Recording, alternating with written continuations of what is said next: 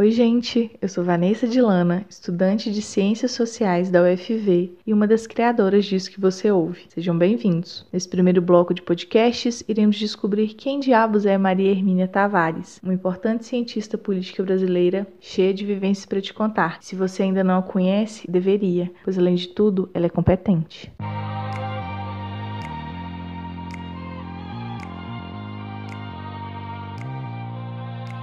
Nascida em 1942, nossa cientista recebeu suas primeiras influências políticas logo na infância. Seu pai era advogado trabalhista, ligado ao Partido Comunista, e tinha amigos também ligados ao partido que conviveram com a Maria Hermínia desde cedo. Ela relata que eles jogavam baralho e discutiam política, e ela sempre estava no meio disso. Seu envolvimento político começou aos 15 anos, quando participou de uma reunião de mulheres com Prestes, que era ligada ao Partido Comunista e estava saindo da ilegalidade naquela época. Ela gostou daquilo, queria militar de alguma forma, mas o pai achou mais sensato estudar primeiro. Para desgosto do pai, se enveredou pelo trotskismo, que era uma teoria política e ideológica que pregava como a revolução comunista deveria se expandir pelo mundo e não ficar restrita somente ao território soviético como desejava Stalin.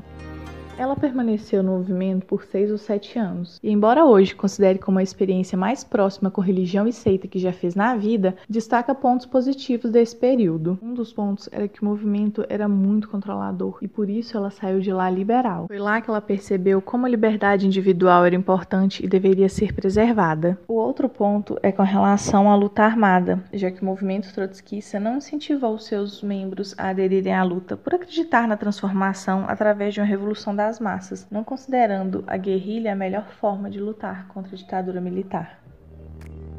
Agora adentraremos na parte acadêmica da vida da Maria Hermínia, começando com o porquê de ela ter escolhido ciências sociais. Essa é uma parte muito boa, porque ela é muito sincera ao dizer que não sabe, não sabe por que escolheu ciências sociais. Inicialmente ela queria ser psiquiatra, segundo ela, para cuidar da humanidade, mas quando ela conheceu o curso, ela desistiu.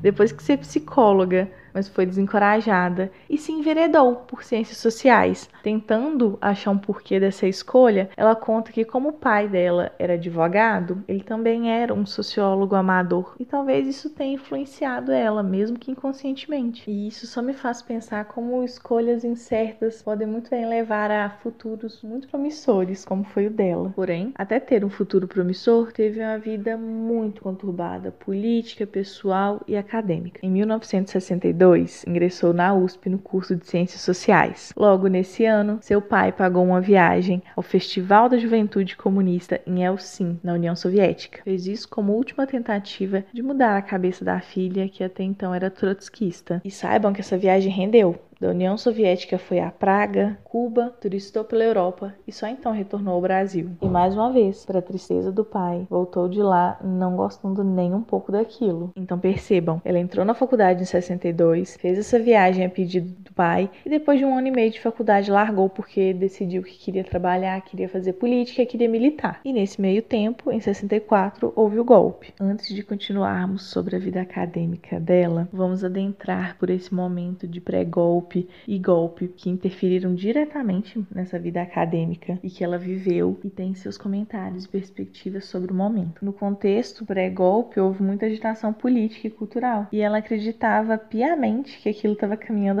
rapidamente para um rumo socialista. Sua primeira mobilização pessoal no pré-golpe foi participando da campanha da legalidade. Para quem não sabe, a campanha da legalidade ocorreu quando Jânio Quadros renunciou à presidência e o seu vice, João Goulart, estava visitando a China. O então presidente da Câmara dos Deputados assumiu o poder e estava disposto a impedir a posse do vice. Então houve uma mobilização nacional pela legalidade da Constituição. E com esse ocorrido, segundo a Maria Hermínia, a expectativa era de que a revolução era pela esquerda e não se percebia o lado conservador e tradicional. Eis que vem o golpe, e na percepção dela, aquilo não ia durar. Já haviam tentado outras vezes e não conseguiram, então por que dessa vez daria certo?